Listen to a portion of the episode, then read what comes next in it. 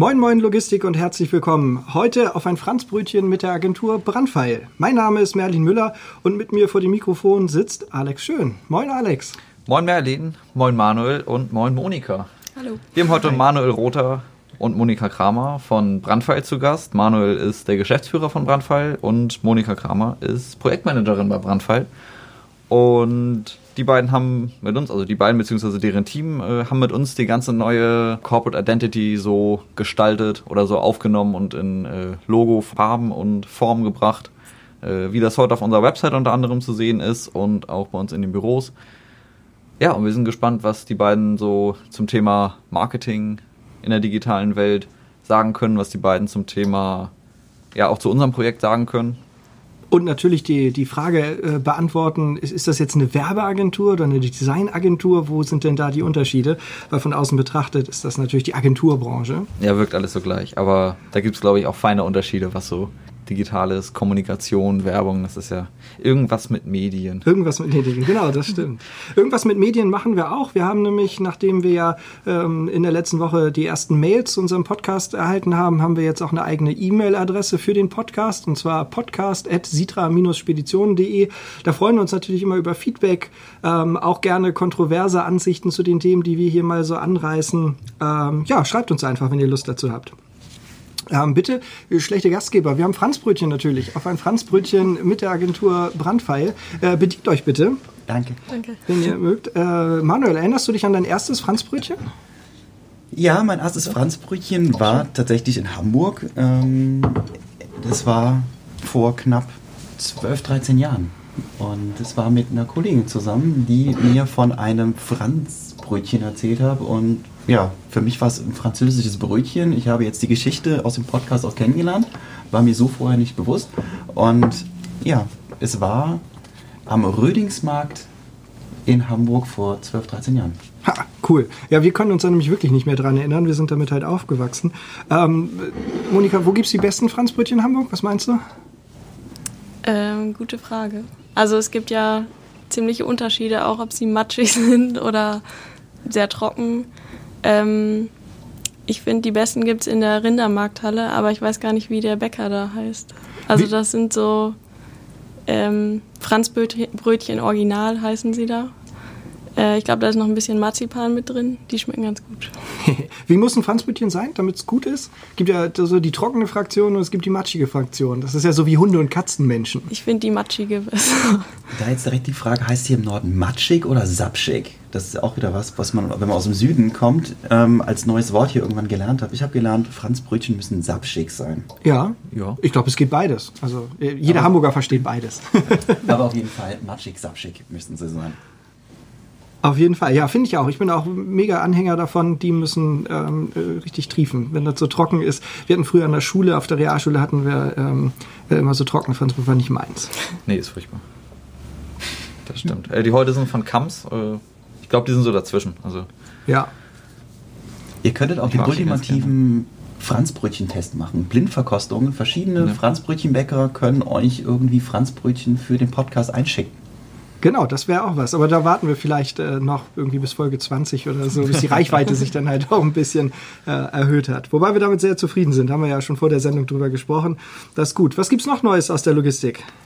ja, in der Logistik gibt es einiges Neues. Ähm, ich glaube, deins ist heute das erste Thema, Merlin. Du wolltest uns ein bisschen was zum Thema Wartezeiten erzählen. Ein großes Thema gerade im Straßengüterverkehr. Und Ja, Ja, wir was hatten das ja in der letzten Woche auch schon mal angerissen. Ähm, ja, Wartezeiten ist leider so ein allgegenwärtiges Problem. Ich habe da jetzt äh, vor ein paar Tagen mit, mit einem Unternehmer von uns auch drüber gesprochen. Der hat sich mal wieder so maßlos über, über Slotbuchungen bei Entladestellen aufgeregt. Weil er dann gesagt hat, naja, wir laden dann halt in Hamburg und haben dann irgendwie 800, 700 Kilometer ähm, beste deutsche Straße vor uns und ähm, da dann punktgenau zu landen, das ist ja eigentlich ein Ding der Unmöglichkeit. Und äh, so ist es dann halt, dass selbst wenn man dann pünktlich ist, wird man in Anführungsstrichen dafür abgestraft, dass man zwei Stunden warten muss, bis sein Slot denn da ist. Und ähm, das, wofür diese Slotbuchungen ja gedacht sind, nämlich Wartezeiten zu reduzieren, das stimmt ja aber nur aus der Sicht ähm, der Entladestelle, aber nicht aus Sicht des Unternehmers. Das heißt, wir haben auch da wieder Ineffizienzen im System, ähm, die man halt wirklich anders auch ähm, äh, lösen könnte, indem wir halt da wirklich auf eine, eine viel konsequentere, durchgängigere Kommunikation entlang der ganzen Transportkette setzen. Und das ist leider in der Realität im Moment gar nicht möglich. Und da sehen wir halt auch wieder mal, dass es da immer so, es wird immer über, über eine Supply Chain gesprochen oder über die Transportkette oder so, aber die einzelnen Glieder kommunizieren viel zu wenig miteinander. Also äh, die Kapazität des Fahrers kann nur darin bestehen, zu fahren. Ja, deswegen heißt er ja auch so. Der ist natürlich auch mit Ladung und Entladung beschäftigt. Das stimmt natürlich auch. Und äh, Ladungssicherung gehört natürlich auch zu diesem umfangreichen Beruf dazu. Aber ähm, ansonsten hat der ja keine Möglichkeiten, wenn der auf dem Parkplatz steht und das Auto ist voll, der kann ja nicht anders irgendwie produktiv wirksam werden. Und das ist natürlich äh, in so einem Lager auch nochmal anders. Da habe ich da noch andere Möglichkeiten, das Personal zu disponieren ähm, und die halt auch produktiv einzusetzen, bevor die da halt an der Rampe stehen und auf LKWs warten. Ähm, deswegen glauben wir halt auch, dass wir dadurch eine bessere Kommunikation das auch hinkriegen, dass wir insgesamt da auch produktiver werden. Ja, Stichwort Parkplatz. Ist meine Überleitung. Ähm, war so ein bisschen mein Thema diese Woche. Ist im Moment ein großer Parkplatzmangel festgestellt worden. Also man geht ungefähr von 40.000 Lkw-Stellplätzen in Deutschland aus, die fehlen, 100.000 in Europa.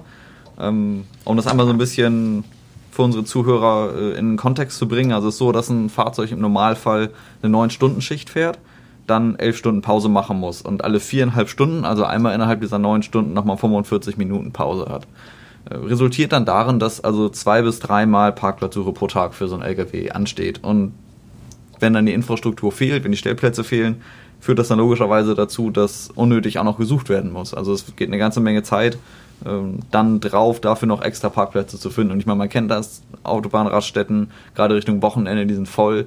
Ähm, daneben gibt es Autohöfe und da muss man jetzt irgendwie Abhilfe schaffen und gucken, dass man eben die LKWs, die all diese Dinge auf der Straße transportieren, dann eben auch unterbringt. Und das ist ja nicht nur, dass dafür ein Platz zum Parken gebraucht wird, sondern es geht ja vielmehr auch darum, dass da auch eine Infrastruktur vorhanden sein muss. Ne? So das nächste Thema. Ähm, die Wochenendzeiten dürfen jetzt gar nicht mehr im Führerhaus verbracht werden, sondern die müssen außerhalb des LKWs verbracht werden. Das heißt, es müssen irgendwie auch Hotel, Hostel Möglichkeiten geben, wo Fahrer unterkommen. Dann ist natürlich das Thema Sicherheit so ein Ding. Das Ganze muss irgendwie diebstahlsicher sein, dass man den LKW auch nicht, vor allem wenn er voll ist, irgendwo so stehen lassen kann. Und es gibt einige interessante Ansätze, um, um diesem Problem zu begegnen. Und was ich wirklich beeindruckend fand, war äh, die Firma Abonas, die jetzt so einen Truck Tower vorgeschlagen hat, also mal eine rein technische Lösung, das Ganze anzugehen. Ähm, die im Prinzip so ein, so ein Stahlgerüst bauen, wo man äh, mehrere LKWs übereinander parken kann, die dann also mit einer App-Buchung dann wieder so bereitgestellt werden sollen im Erdgeschoss sozusagen, äh, dass sie dann äh, wieder bereitstehen, wenn der Fahrer sagt, wann er losfahren will. Also muss man Ob sich das, das vorstellen wie so ein, wie so ein LKW-Paternoster? Genau. Oh, cool. So ungefähr, ja. Ja, ähm, natürlich dann mit angeschlossenem Hostel, ne? weil logischerweise kann der mhm. Fahrer dann nicht mehr so einfach in seinen Truck zurück, wenn er dann im dritten Stock an der Raststätte in diesen Turm gestapelt ist. Aber das finde ich an und für sich ganz spannend und ein gutes Beispiel dafür, wie man da, glaube ich, vorgehen sollte, äh, um, um solchen, solchen Problemen zu begegnen. Das muss irgendwie eine kombinierte Lösung sein. Aus A, wie kann man die bestehenden Flächen über solche Lösungen besser nutzen? Und wie kann man äh, Flächen nutzen, die noch gar nicht genutzt werden? Also da gibt es äh, Vorstöße, dass Apps vorhandene geeignete Flächen finden sollen. Also so vor, vor Messegeländen bietet sich sowas an. Ne? Das haben wir jetzt in Hamburg. Äh, Gibt es einen ziemlich großen LKW-Parkplatz, der genau zwischen dem äh, CCH, zwischen dem Messegelände und dem äh, Fleischgroßmarkt liegt, wo halt einfach auch viele äh, LKWs unterwegs sind jeden Tag. Und wenn nicht gerade eine Messe ist, wo dann natürlich der Zulieferverkehr da auch stehen muss, ähm, bietet sich das absolut an, das dann auch für normale LKWs, die jetzt sowieso in Hamburg unterwegs sind, dann auch zu nutzen setzt natürlich voraus, dass hier ein Stück gefahren werden muss, um diese Parkplätze zu erreichen. Ob die dann immer auch da verfügbar sind, die Flächen, wo man sie wirklich braucht, ist dann auch eine andere Frage. Aber es ist eben eine Komponente von vielen, die in Kombination eben gebraucht werden. Oder auch, dass Transportunternehmen Speditionen die eigenen Höfe bereitstellen. Ja, wenn der eigene Fuhrpark nicht gerade draufsteht, setzt auch Umrüstung voraus. Ja, müssen Sicherheitsvorkehrungen äh, ja, bereitet werden, dass da irgendwie Tore sind, dass da eine Kameraüberwachung ist, dass es da irgendwelche Registrierungsmöglichkeiten für Fahrer gibt, dass dann wieder Duschen, äh, Toiletten, Schlafmöglichkeiten, alles bereitsteht. Ähm, ist natürlich ein Thema, aber letztendlich geht es ja auch um die Verkehrssicherheit des gesamten Straßenverkehrs, ne? weil auf der Autobahn will man auch keine übermüdeten oder erschöpften Fahrer haben, die noch äh, lange auf Parkplatzsuche gehen müssen. Gleichzeitig wollen wir volle Supermarktregale, also muss auch irgendwie sichergestellt sein, dass die Ware dann auch pünktlich ankommt. Äh, und äh, es ist natürlich auch ein Thema für den Umweltschutz. Also das sind unnötige Fahrten, die da gemacht werden zwischendurch, die abgestellt werden könnten, wenn entsprechende Infrastruktur bereitsteht, sodass man nicht noch extra Kilometer fahren muss, nur um sein LKW irgendwo unterzubringen. Also ja, ein Thema, wo es sicherlich viel Bewegung geben wird. Ich bin gespannt, wie es weitergeht. Und damit kommen wir dann zum Interview mit Brandfall. Zurück zu unseren Gästen, zu dem eigentlich spannenden Teil. Äh, ich hatte eben schon ein bisschen was gesagt. Manuel, du bist Geschäftsführer jetzt bei Brandfall inzwischen, auch einen langen Werdegang hinter dir von der Ausbildung als Verwaltungsfachangestellter, hattest du vorher geschrieben. Äh, dann ein Studium in Medienwirtschaft und ja, Ja, genau. Also, heute leitest du ein eigenes Unternehmen. genau, also ich habe nach der 10 so der Klassiker gedacht, so Schule, das reicht jetzt mal. Ich mache mal was Sicheres, haben meine Eltern gesagt. Guck mal. Was Vernünftiges, Junge. was Vernünftiges. Und ähm, bin auf eine Verwaltung gegangen und habe dann in der Ausbildung gemerkt, dass es vielleicht nicht das Ideale ist, dass ich auf der Verwaltung bin. Und habe dann für mich beschlossen, ich mache noch mal ein Abi danach und studiere Medienwirtschaft. Und das habe ich in Wiesbaden gemacht. Habe danach in Wiesbaden auf einer Agentur, oder bei einer Agentur angefangen und habe es dann irgendwann nach Hamburg geschafft. Von der kleinen, beschaulichen Stadt Wiesbaden hier hoch in den Norden. Ja. Ja, eine krasse Verwandlung. So vom Verwaltungsfachangestellten würde man im Nachhinein sagen, das kann eigentlich gar nicht zu jemandem passen, der heute so kreativ arbeitet. Das muss. Ja, in der Verwaltung ist Kreativität vielleicht ein anderes ähm, Anderes. Das ist Spektrum. spannend, ja. So, wie kommt eine Akte von A nach B? Nein, das ist gehässig, das ist gemein. Aber ähm, ja, es war vielleicht war die sicherste Wahl nicht die beste Wahl, sagen wir es mal so rückblickend. Aber ich habe viel gelernt und ähm, auch so ein paar Verwaltungsskills sind auch im heutigen Alltag dann durchaus nicht unwichtig. Sehr schön. Ja, und du, Monika, bist jetzt als Projektmanagerin bei Brandfall dabei, hast Ausbildung zur Werbefotografin gemacht und dann Studium in Werbung und Marktkommunikation Genau. absolviert. Also eher ein bisschen straighter Richtung Werbung, Ähm, Marketing. Genau, also ich habe erst die Ausbildung als Werbefotografin gemacht und ähm, zwischendrin dann auch in unterschiedlichen Studios gearbeitet. Ähm, ja, da habe ich aber auch gemerkt, dass die Digitalisierung da auch keinen Halt macht und ja, Produkte auch jetzt digital gebaut werden und nicht mehr fotografiert werden müssen. Und dann habe ich so überlegt, dass es für mich auch irgendwie Zeit ist, noch was anderes zu lernen, also ein Studium noch dran zu hängen und nochmal in eine andere Richtung zu gehen und das irgendwie auch zu verbinden. Ja, wir haben ja von, von Manu schon gehört, dass der ja ein Zugereister ist. Du auch oder kommst du gebürtig aus Hamburg? Nee, äh, ich komme aus der Stadt, die es nicht gibt, quasi, also aus der Ecke Bielefeld. Ähm, ja, und bin jetzt seit 2018 hier in Hamburg.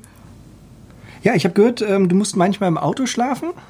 Ähm, ja, muss ist ein anderes Thema, aber äh, genau, ich habe mit meinem Freund zusammen haben wir einen Bulli und sind dann im Sommer öfters damit unterwegs und übernachten dann im Bulli.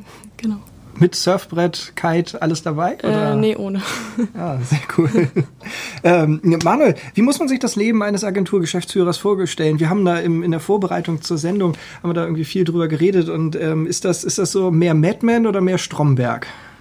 Es ist die Mischung aus beidem. Also Madman ist extrem cool, so cool bin ich leider nicht und Stromberg ist ein bisschen härter als ich, aber ich versuche dann so das Beste aus beiden Welten zum Leid meiner Mitarbeiter. und ich habe ja immer noch meinen Gegenpart, dann Michael, der dann für die Seriosität steht und ich kann zwischen Madman und Stromberg hin und her springen und kann den kreativen Trieb ausleben. Alles gut, wenn man sich ergänzt, ist immer super. Das bei uns in der Geschäftsführung mit Björn ist das halt auch. Ich bin auch für den Kreativpart eher zuständig und äh, Björn ist dann halt eher für, für so Themen wie Verwaltung und so zuständig. Da kann der auch besser, Buchhaltung und so. Das Sag dazu mal nur Fall. so, lass das mal den Papa machen. Lass das mal den Papa machen, genau. Ähm, Projektarbeit ist natürlich auch äh, spannend, weil das so, ähm, ja, von außen betrachtet hat man dann so immer so diese Vorstellung, wow, man ist so äh, in tausend Themen unterwegs und äh, ganze Wand, Wand voll mit, ähm, äh, mit, mit Post-its und so. Ne? Ähm, was sind für dich so die, die großen Herausforderungen bei der Projektarbeit, Monika? Ähm, also ich finde, das Wichtigste ist, dass man neugierig bleibt und sich auch in, also wir haben ja ziemlich unterschiedliche Kunden und sich auch mit den Bereichen beschäftigt. Also dass man dann nochmal eine ganz andere Sicht ähm, auf die Bereiche bekommt und dass man da ja immer offen für neue Sachen ist. Ja, das muss man, glaube ich, auch sein. Ne? Äh, Manu, ich habe ein bisschen gestalkt. Äh, du, du hast auf einer Internetseite angegeben, dass eins deiner Hobbys Kochen ist. Was gibt es am Wochenende? Am Wochenende gibt es eine Pasta. Eine Pasta mit einem Tomatensoße, aber das Besondere ist ein gesalzener Ricotta-Käse. Den habe ich aus Apulien bei meinem letzten Italienurlaub mitgebracht und der muss bis zum 6. Dezember, ist er noch haltbar, muss er noch weg. Wäre schade, wenn der wegkommt. Ja, nee, auf jeden Fall. Ja, schön. Ähm, müssen wir mal gucken. Samstag, ich bin, bin erst bei St. Pauli gegen, gegen Hannover, aber wir gehen ja meistens knudelig voll raus, dann kann man auch noch ein bisschen Pasta. Ich komme dann abends vorbei. Kommt ihr abends rum und dann Aber eine Frage noch, bevor Alex jetzt weitermacht. Ne? Ähm, Werbeagentur, Designagentur, erklärt uns auf. Wir haben im letzten Podcast schon ordentlich mitgehört und dachten uns, okay, was haben wir jetzt für eine Erklärung? Es ist tatsächlich ganz schwer aus der Agenturwelt zu sagen, was ist man eigentlich genau? Also ist man eine Werbeagentur, ist man eine Kommunikationsagentur, ist man eine Marketingagentur? Wir selbst haben für uns mal definiert, wir haben so ein, unsere DNA ist digital. Wir finden digitale Projekte spannend, ähm, denken aber immer vom Kunden aus. Das heißt, wenn unsere ja, die Kunden, also eure Kunden, wenn die sich in der Offline-Welt bewegen, dann macht es keinen Sinn, die digital anzusprechen, sondern müssen wir gucken, wie kriegen wir sie von der Offline-Welt in die digitale Welt reingehoben. Dementsprechend wäre unsere Definition eher Dialogagentur, ähm, die sich auf Kommunikation spezialisiert hat. Also leider keine 100% Antwort jetzt auf eure Frage, seid ihr das eine oder seid ihr das andere. Ich könnte mir vorstellen, dass ja auch immer so ein bisschen so, was braucht der Kunde? Ne? Der eine ist dann vielleicht auch eher so im, im in der Kommunikation eher unterwegs, Total, hat da eher Schwierigkeiten. Bei dem nächsten geht es wirklich dann nachher um vielleicht eher Werbung auch im, im digitalen Bereich. Also das ist ja letztendlich auch immer was, das alles sehr stark zusammenspielen muss. Es ist tatsächlich Projektbezug. Ähm, wir haben halt unterschiedliche Anfragen. Also hm. ganz häufig kommt die Anfrage, könnt ihr mal eine Webseite machen? Und ja, dann spricht man mit dem Kunden und stellt fest, ja, eigentlich brauchst du noch viel mehr als nur eine Webseite. Also was bringt eine Webseite, wenn keine Identität dahinter steht, wenn es auch kein Logo gibt? Dann wird aus einem mhm. reinen Website-Auftrag plötzlich auch noch ein Corporate-Auftrag. Und ja. Bevor wir gleich näher auf das Thema auch Corporate Identity und, äh, und Logo und so weiter eingehen, was ja bei uns dann auch äh, wesentlicher Teil des Projekts war, äh, wollte ich nochmal kurz auf Brandfall als Unternehmen zurückkommen. Ähm, vielleicht könnt ihr jetzt noch ein bisschen was sagen äh, zum Thema Geschichte vom Brandfall. Wann und warum wurde Brandfall eigentlich gegründet? Also Brandfall wurde gegründet von meinem damaligen Geschäftspartner Joachim, der jetzt noch als Berater bei uns mit dabei ist. Und Joachim war Kunde von mir und ähm, eigentlich hatte ich mit Joachim immer dann Kontakt, wenn irgendwas nicht gelaufen ist. Er war bei, er war Abteilungsleiter in so einer Position und ich war Key Counter und eigentlich war Joachim und mein Part immer, wenn ein Projekt in die Büchs gegangen ist, hatten wir miteinander Kontakt und haben dann festgestellt, dass wir extrem gut miteinander klarkommen, wenn es über Probleme zu sprechen gilt und haben uns gedacht, wenn wir dann über schöne Themen sprechen können, muss es viel besser funktionieren. Und so ist dann mit Joachim der Brandpfeil zusammen entstanden. Und die logische Frage danach, warum Brandpfeil? Ähm, wir hatten eine Liste und haben uns Namen überlegt. Dann gab es die verschiedensten Varianten. Wir wollten irgendwas Hippes, irgendwas mit Rocket, war aber alles irgendwie weg. Also es gab einfach keinen coolen Namen mit Rocket. Und dann hatten wir eine Liste, wo auf der einen Seite Brand war mal Brand und Pfeil war einfach so ein aufstrebendes Element, was so von links unten nach rechts oben schießt. Und und dann haben wir einfach verbunden Brand, Pfeil, Brandpfeil und haben dann plötzlich entdeckt, dass wir uns über diesen Namen Brandpfeil halt vortrefflich unterhalten konnten und was so aus Brand, Leidenschaft, Feuer und Pfeil, was zielgenau Messbares dann alles werden konnte und dachten uns, der Name bleibt dann im engeren Kreis und letztendlich ist es dann auf dem Weg zum Notar dann aus unserem Triple X, was da noch im äh, Vertrag drin stand, so handschriftlich mit Brandpfeil überschrieben worden und dann wussten wir, wir sind Brandpfeil. Brandpfeil haben wir uns schon gedacht, wir haben gestern nämlich darüber gesprochen, da sagte Alex, naja, das ist bestimmt von Brand. Naja, das stimmt, macht auch Sinn, total gut. Aber ich bin da bis gestern nicht drüber gestolpert, dass das da im Zusammenhang ist. Ja, wir hatten ja im Vorfeld einige Werbeagenturen in engeren Auswahl für unser Projekt und da gab es noch andere, die auch mit diesem, diesem Brand gespielt haben. Ähm, insofern, da, da fragt man sich, okay, aber es ist natürlich witzig, dass es im Deutschen eben diese Brand für etwas brennen, Feuer Analogie Total. hat und äh, bietet sich daher einfach an, das Ganze dann deutsch ausgesprochen mit zu übernehmen. Brandfile klingt doch irgendwie seltsam dann. Ja, äh, ja äh, die Agentur Brandfile, was macht ihr richtig, was die anderen falsch machen? Was ist euer USP, also zur Erklärung für die Hörer, also der äh, Unique Selling Proposition, also das, was euch einzigartig macht und jetzt von all den anderen Agenturen unterscheidet? Ich weiß nicht, ob es die Punkte gibt, die uns wirklich von allen anderen Agenturen unterscheidet. Es gibt ganz viele Agenturen, die ganz viel richtig machen. Ähm, es wäre, glaube ich, jetzt vermessen zu sagen, dass andere was falsch machen. Die sind genauso erfolgreich. Der Punkt ist, dass wir ähm, in unseren Projekten gut damit fahren, dass wir sagen, wir stellen die Kunden unserer Kunden in den Mittelpunkt in unseren Gesprächen und auch unser Denken. Also wir sagen in so Runden, wenn wir mit euch zusammensitzen, genauso, wir müssen halt irgendwie die Rolle eurer Kunden einnehmen und dann halt auch die Fahne oder den Brandpfeil für die schwingen und entsprechend halt von mhm. Kommunikation her denken und sagen, was, also der Klassiker aus der Werbesprache ist dann so, der Wurm muss dem Fisch schmecken und nicht dem Angler. Und das ist eine Rolle, die wir halt bei euch auch eingenommen haben und die wir auch bei anderen Kunden einnehmen. Und das scheint so gut anzukommen, dass wir dann bisher dann über acht Jahre erfolgreich am Markt sind. Das ist eine gesunde Einstellung, glaube ich. Auf, auf jeden Fall. Führt zu Erfolg. Monika ja, hat ja eben gesagt, sorry, wenn ich da ja. eingrätsche, Monika hat ja eben gesagt, dass es halt auch immer darum geht, die, die Kunden schnell kennenzulernen und so. Ne? Ähm, äh, wie macht ihr das? Wir machen es so, dass wir uns Mühe geben, möglichst schnell das Kundenerlebnis wahrzunehmen. Das heißt, ähm, wir haben Praktika bei Kunden gemacht, sind durch Lager gelaufen, haben dann zwei Tage als Lagerist mitgearbeitet, sind in ja, Verkaufsstellen gewesen, haben Regale eingeräumt, haben dabei ältere Damen bei ihrem Einkaufen belauscht und haben einfach festgestellt, was sind die Themen, die während dem Einkaufen besprochen werden. Das ist für mich teilweise recht schwer zu verstehen, wie eine 60-jährige Dame im Einkaufserlebnis mit ihrer besten Freundin sich unterhält. Und ich muss mir allerdings mit dem Team zusammen Kampagnen dazu überlegen und wie holen wir da unsere Kundinnen ab. Und dementsprechend versuchen wir möglichst nah an das Kundenerlebnis der Kunden ranzukommen. Äh, klar, da muss man halt einfach den Schritt weitergehen. Das ist eine Perspektive, die man als Unternehmen selber auch ganz oft einnehmen muss dann. Ähm, was ist da so, was sind so die wichtigsten Fähigkeiten, die wichtigsten Skills, die man so braucht, um da mit dem Kunden zusammenzuarbeiten? Ähm, Monika hat eben schon eine ganz wichtige Komponente genannt, Neugier. Das ist auch bei unseren mhm. ja, bei unserem Recruitment total wichtig. Wir stellen immer dann auch den Mitarbeitern die Frage, seid ihr neugierig? Habt ihr Bock darauf? Ich glaube einfach, wenn jemand neugierig jeden Tag auf die Arbeit kommt oder zur Arbeit kommt und dem das Ganze Spaß macht, dann machen die auch einen richtig guten Job. Dann macht es einfach Spaß. Dann ist es so, dann kann man für was brennen. Und da kommt wieder der Brandpfeil ja. ähm, ins Rennen. Aber auch auf Kundenseite ist eine Sache ganz wichtig und das ist Vertrauen. Also wenn wir mit unterschiedlichsten Mitarbeitern ähm, in einer Firma sprechen dürfen und einfach Fragen stellen dürfen, wie funktioniert eine Firma, wie funktioniert ein Kundengespräch, uns auch gegebenenfalls mit einem Callcenter setzen, um einfach mal mitzukriegen, welche Beschwerden kommen denn da rein oder welches Lob kommt rein oder ähm, auch dann an einer Verkaufsstelle vor Ort sein zu dürfen, setzt das ganz viel Vertrauen vom Kunden ja, voraus und das ist halt auch was, wo man dankbar sein muss, dass wir diesen Vertrauensvorschuss bekommen, weil nur dann können wir halt einen guten Job machen.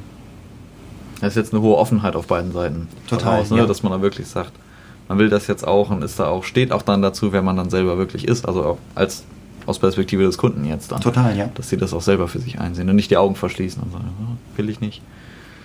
Monika, wir haben ja eben schon ein bisschen über Projektarbeit gesprochen. Ne? Ähm, mhm. gibt es so, ein, so eine Agentur- oder Branchenslang bei euch? Also da hört man ja immer hier so, wir delivern on point und wenn ihr einen All-Nighter ja. draus macht und so. Gibt es da irgendwie was bei euch? Ähm, also ich muss sagen, wir nutzen auch Wörter wie äh, ich habe gleich einen Call oder irgendwie Joe Fix ähm, für bestimmte Termine. Aber also bei uns gibt es eigentlich keine Phrasen, die wir benutzen. Also ich glaube, das ist in anderen, das ist vielleicht für eine Agentur auch untypisch. Ähm, es gibt Agenturen, da ist das ziemlich stark verbreitet, glaube ich. Aber nee, bei uns ist es eigentlich nicht so verbreitet. Wir reden ganz häufig von Touchpoints. Ja, genau. Aber, aber so die typischen Fachwörter Ansonsten oder Sätze. Habt ihr, sonst habt ihr keine Berührungspunkte so mit. Exakt, ja genau. Oh, ich bin so versucht, hier einen Effektknopf zu drücken, einfach nur für so einen Ja, komm, komm, feuer, feuer ihn ab. Einmal für die Gäste. Feuer ihn ab. Welchen denn? Die, die Lachkonserve? Ich hasse amerikanische Lachkonserven, das ist grauenhaft. Ich die super. Oh. Ja, die absolute Top-Phrase in der Logistik ist, glaube ich, äh, Kunde sagt, geht los das ähm, ist dann immer so, dann, äh, wenn, wenn dann Kapazitäten abgeklärt werden und dann so, ja, okay, kriegen wir hin, ne? Und dann, ja, ich melde mich. Und dann ruft dann irgendjemand an und sagt, Kunde sagt, geht los. Das ist so, boah, das, äh, oder, oder halt auch, ne, wenn, wenn du jemanden anrufst und sagst, Mensch, wo ist denn das Fahrzeug? Dann ist ja so die Top-Phrase, ja, ja, noch 30 Minuten. So, der, der, hat keine Ahnung, wo das Auto ist. Und dann, wenn du so was hörst, weißt du schon immer, ah, der hat keine Ahnung. Das, äh, aus anderen Agenturen so, auch vielleicht so ein bisschen aus der Erfahrung, gibt es Top-Phrasen, die man mal irgendwie teilen müsste? Es gibt jetzt keine Phrasen, die man teilen könnte, ohne nicht irgendwem jetzt auf die Füße okay. zu treten. Dann werden wir ein bisschen seriöser wieder. Ne? Ähm, wir haben uns ja über Corporate Design, Corporate Identity auch viel unterhalten. Ähm, wie, wie, definiert ihr das so für, für euch persönlich? Was sind das so für Begriffe und warum ist das heute so wichtig geworden? Weil das sind ja Themen, die haben wir ja vor 20 Jahren kaum gehört äh, und jetzt ist das schon sehr, sehr präsent. Ähm, also Corporate Identity beschreibt ja die Identität des Unternehmens und äh, Ziel ist es da eigentlich, dass man ähm, eine eigene ja, Unternehmenspersönlichkeit entwickelt. Und zur Corporate Identity gehört dann auch das Verhalten, also das Behavior quasi und die Kommunikation des Unternehmens. Und ja, ein Teil davon ist dann das Corporate Design. Also das bezieht dann quasi das Logo, äh, die Website, wie trete ich auch mit einem Unternehmen auf einer Messe auf.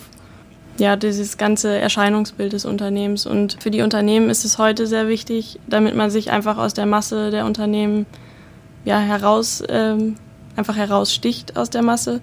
Und das kann man mit einer Identität, die man hat, die die Kunden auch wiedererkennen, ähm, auf jeden Fall entwickeln und schaffen. Ja, Behavior, das hat auch viel mit Werten zu tun. Ne? Mein Verhalten ist ja oftmals wertgesteuert. Ähm, nun habt ihr euch ja auch intensiv mit uns so wahrgenommen. Da würde mich mal interessieren, was, was habt ihr so bei uns wahrgenommen und, und vielleicht hat auch davon was so ein bisschen Eingang in eure Arbeit gefunden. Genau, also wir hatten ja auch einen äh, Workshop vorher, ähm, wie wir das eben schon mal beschrieben haben. Und ähm, da sind uns auch ähm, ja, wichtige äh, Werte aufgefallen, zum Beispiel Ehrlichkeit, äh, Transparenz, Professionalität und innovativ und passend. Und davon sind dann auch, äh, ja, haben das dann auch Werte ins Design geschafft. Ähm, innovativ war uns zum, ist, hat sich dann auch als wichtig herauskristallisiert, ähm, dass wir da auch aufs Digitale gehen. Also, dass wir, dass wir euch digital darstellen und ja fast schon wie ein Startup und auch, dass wir ja, dass ihr Transparenz zeigt zu euren Kunden, ähm, dass wir dadurch auch das Design klar halten und keine verschnörkelten äh, Geschichten da irgendwie auf die Webseite bringen. Gab es in der Zusammenarbeit, jetzt mal Hand aufs Herz, irgendwie besondere Herausforderungen? Waren, waren wir eher ein, ein, angenehmer Kunde oder ein schwieriger Kunde? Da können wir gerne offen drüber reden. Ich kann mal aus dem ersten Termin sagen, ihr wart einer der überraschendsten Kunden. Also wir hatten ja am Anfang mal telefoniert, haben dann gesagt, ja, wir kommen mal vorbei und Spedition. Ich hatte so ein Bild vor Augen und dachte, ja, wir sind jetzt hier auf der anderen Elbseite, erstmal total weit weg. Ich bin ja praktisch quasi schon im Rheinland, in der Heimat. Und ja, und dann bin ich hier reingekommen und es hat nichts gepasst, wie ich mir es vorgestellt habe. Also es war wirklich dann so der Punkt, wo ich dachte so, Moment, meine Schublade ist falsch. Und da wirklich so falsch zu liegen, ist mir bisher selten passiert. Und Monika hat es eben gerade schon gesagt, diese Modernität, also auch das Denken, auch es beschreibt gerade die Situation, wir sitzen hier mit euch zusammen und sprechen einen Podcast. Also von daher, ähm, ihr seid da weiter, als ich es euch zugetraut hatte. Und wir sind, ja, Schema F, man könnte jetzt mal hin, spricht mal über Werte. Und hat dann ja auch so einen Prozess, den man so durchgeht. Und plötzlich kommt da die Antwort, ja, wir haben schon mal darüber diskutiert. Wir haben ähm, verschiedene Personen aus, dem, aus der ganzen Belegschaft eingeladen und haben über Werte gesprochen. Und ich so, wow, okay, dann ähm, den Angebotsposten kann man schon wieder streichen, da gibt es schon wieder was. Und das war, ähm, ihr wart oder ihr seid ein extrem angenehmer Kunde, aber ihr habt am Anfang ein großes Überraschungserlebnis dahin gelegt, wo ich dachte, so, okay, Mist, mein Plan, den ich im Kopf hatte, kann man nicht so hier runter rasseln. Genau, weil das einfach also Citra war für uns dann irgendwie, dass es schon eher einen Charakter von einem Startup hat und nicht von einer Spedition. Also wir hatten eher so ein Bild im Kopf, also wie wenn man auf der Autobahn unterwegs ist und dann sieht man so die, die alten LKWs da rumfahren und das war so unser Bild eigentlich von einer Spedition. Glaube ich, so ein bisschen, äh, so wie sich das so im, im, Medienbereich ganz schwierig unterscheiden lässt, so was ist jetzt Werbeagentur, was ist Kommunikation, ist das, glaube ich, äh, in der Logistik immer so falsch wahrgenommen. Was ist eigentlich ein Fuhrunternehmen und was ist eine Spedition? Also Total, eine ja. Spedition eben als Organisator von Transporten kann Fuhrpark haben, kann auch Fuhrunternehmen sein, muss aber nicht. Ja. Äh, das, das ist da, glaube ich, ähnlich verzerrt, also auch unheimlich zersplittert und vielleicht noch nicht mal ganz so krass wie bei den bei den Medien so mit Freelancer hier und Textern und Grafikern hast du nicht gesehen, aber es geht so ein bisschen so in die Richtung, ne, dass es wirklich sehr zerstückelt ist. Was uns auf jeden Fall sehr wichtig war, als wir nämlich das Projekt gestartet haben, weil ihr gerade sagtet, wir haben so viele Leute befragt äh, und ihr sagtet von auch dann, dann äh, ja, kreiert man so eine, oder nein, nicht kreiert, aber dann, dann, dann macht, macht man so die Persönlichkeit des Unternehmens und also ich weiß nicht, meine Überzeugung schon vor dem Projekt war eigentlich, so ein Unternehmen entwickelt eine Persönlichkeit, ob man das will oder nicht. Die interessante Frage ist dann in dem Moment nur, wird das auch so ausgedrückt? Ne? Also erlebt man das auch nach außen? Gibt es irgendwie die Möglichkeit, das auch zu präsentieren? Und ähm, deswegen ist es, glaube ich, auch so wichtig, also korrigiert mich, wenn ich da falsch liege, aber dass man eben die Mitarbeiter so schnell einbindet. Also dieser, dieser Suchprozess war eigentlich das, was auf unserer Seite so das Schwierigste war. Äh, und wo aber auch gleich klar war, okay, nee, da muss man schon Mitarbeiter zu befragen, ne? weil irgendwie müssen wir finden, was einfach da ist und versuchen das irgendwie dann in, in Form zu gießen dann letztendlich. Total. Es ist ja die Identität, die Monika auch beschrieben hat. Und die lebt halt mit jedem Mitarbeiter. Jeder Mitarbeiter von euch ist eine Visitenkarte nach draußen.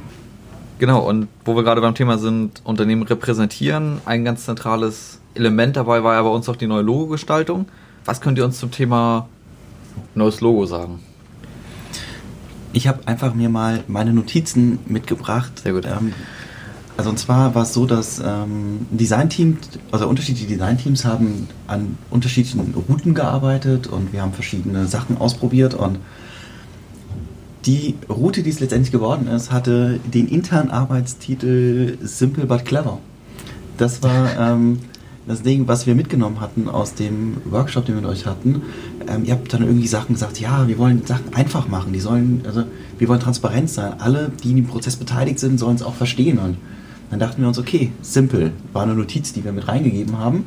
Und das war die Route Simple but Clever. Und dann, ähm, ich, ich, gehe jetzt einfach mal eine Notizen mal durch, die ich mir damals aufgeschrieben habe.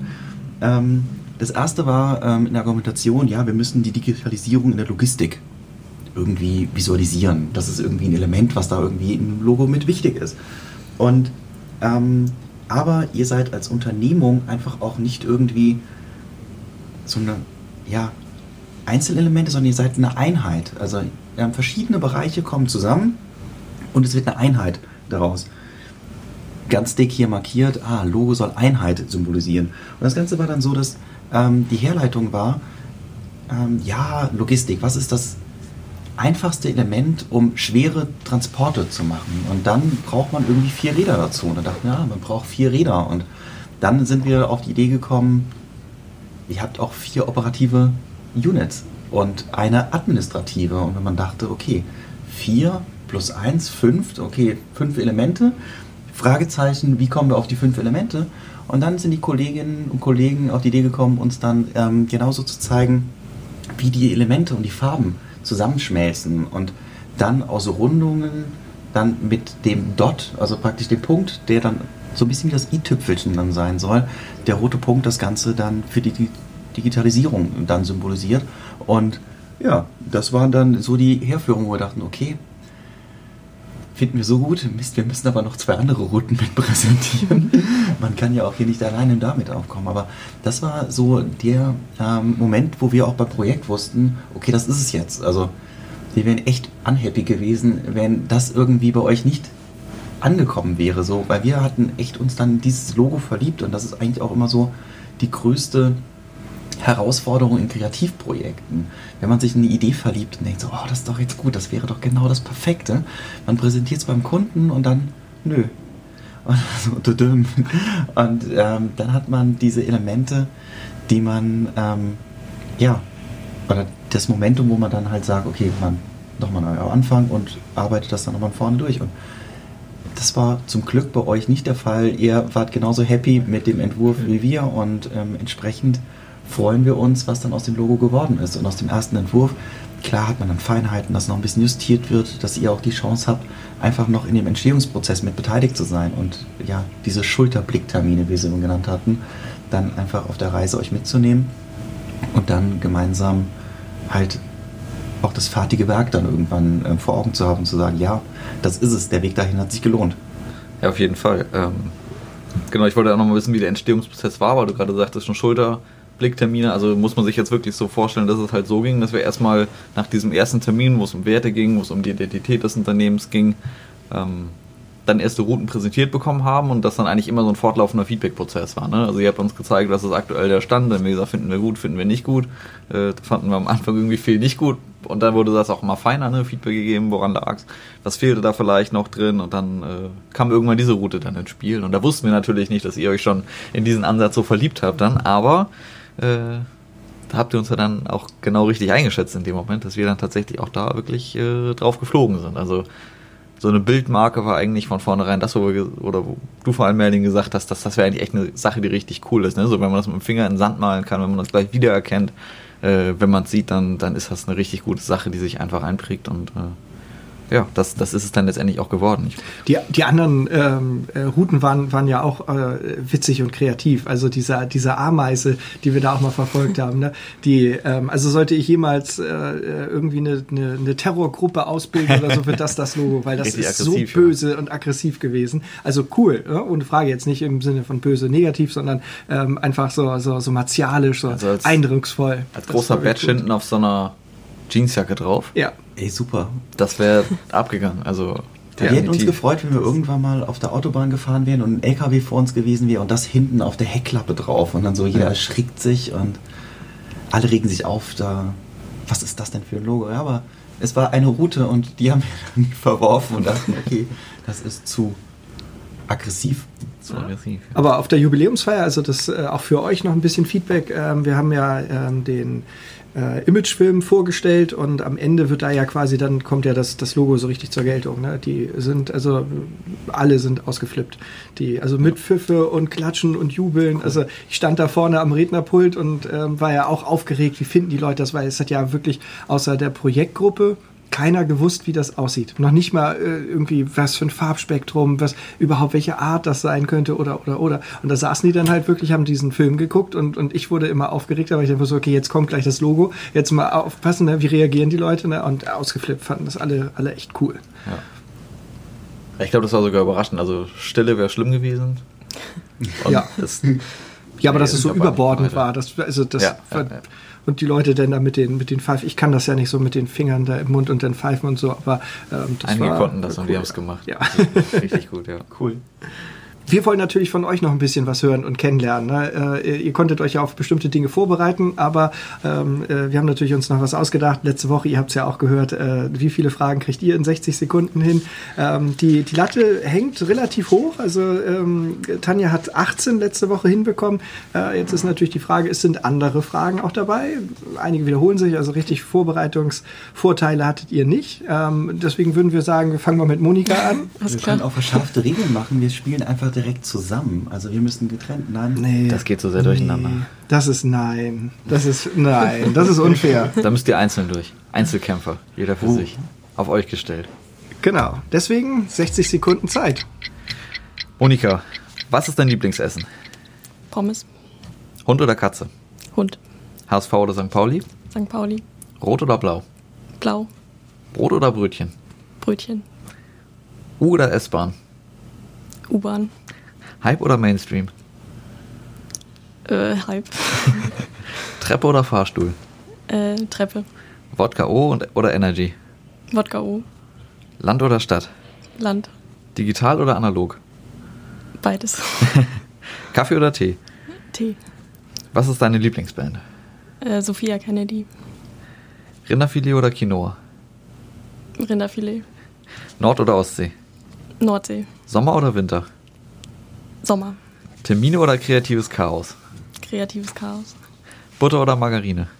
Butter, Hochdeutsch oder Agenturslang? Hochdeutsch, Welche drei Dinge nimmst du mit auf eine einsame Insel? äh, meine Kamera, Na, zählt noch. Ja. Kamera und? ähm, Zahnbürste und den Bulli, wenn die Insel groß genug ist. sodass man einmal drum rumfahren kann. Sehr schön.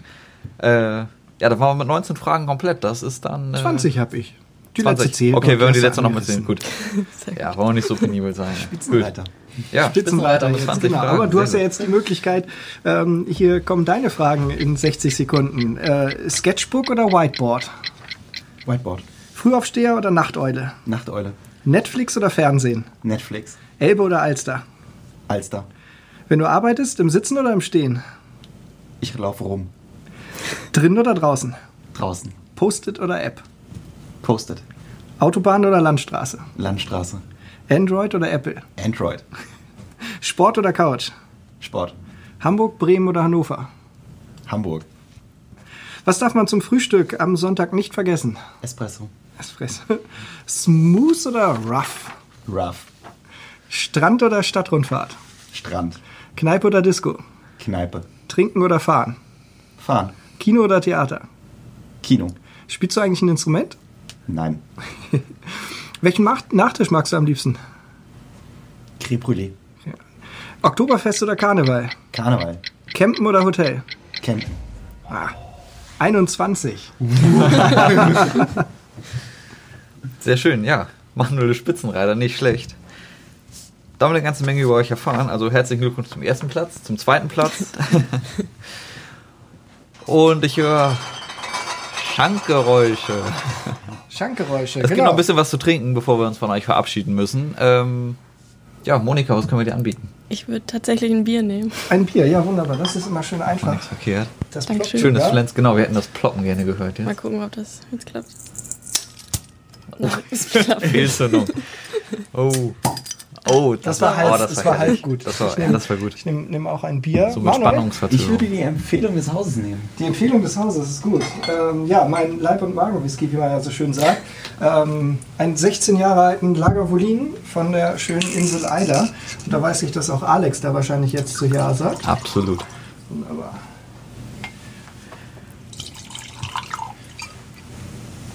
Danke dir, Melke.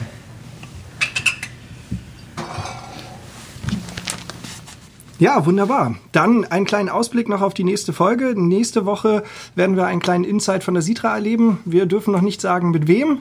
Das wird so ein bisschen die Überraschung für die nächste Woche sein. Aber vielen Dank an Monika, vielen Dank an Manuel. Schön, dass ihr da wart. Danke Toll, euch. dass ihr so ein bisschen aus eurer Welt erzählt habt. Ja, und dann bleibt uns nicht mehr viel zu sagen, außer bleibt entspannt, kommt gut durch die Woche und tschüss. Und tschüss. Tschüss.